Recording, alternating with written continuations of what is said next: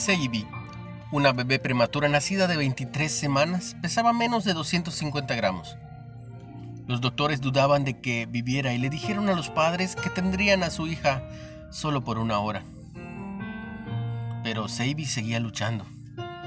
Una tarjeta rosa junto a la cuna decía, pequeña pero poderosa. Después de cinco meses, milagrosamente se fue a su casa una saludable bebé de más de 2 kilos y se llevó el récord de la bebé prematura sobreviviente más pequeña del mundo. Estremece escuchar historias sobre personas que superan expectativas. La Biblia narra una historia de esas. David, un joven pastor, se ofreció para pelear contra Goliat, un guerrero gigante que difamaba a Dios y amenazaba a todo el pueblo de Israel. El rey Saúl pensó que David era ridículo no podrás tú ir contra aquel filisteo para pelear con él, porque tú eres un muchacho y él un hombre de guerra desde su juventud.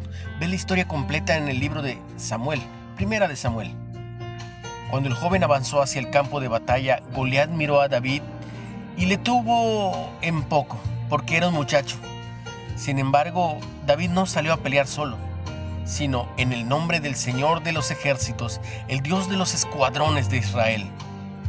Al terminar el día se paró victorioso sobre un Goliat muerto. Cuando Dios está con nosotros, no tenemos nada que temer. Con su fuerza somos poderosos. Si Él está conmigo, ¿quién contra mí? Dios confió en tu fortaleza. ¿Cuándo te sientes insignificante? ¿Cómo puedes ver la presencia de Dios contigo y su fortaleza a pesar de tus mínimas posibilidades? Deja que entre en tu vida. Él te dará fuerzas, fuerzas como de búfalo. Ten un bendecido día. Y todo lo que hagas, hazlo. Hazlo en el nombre de Jesús.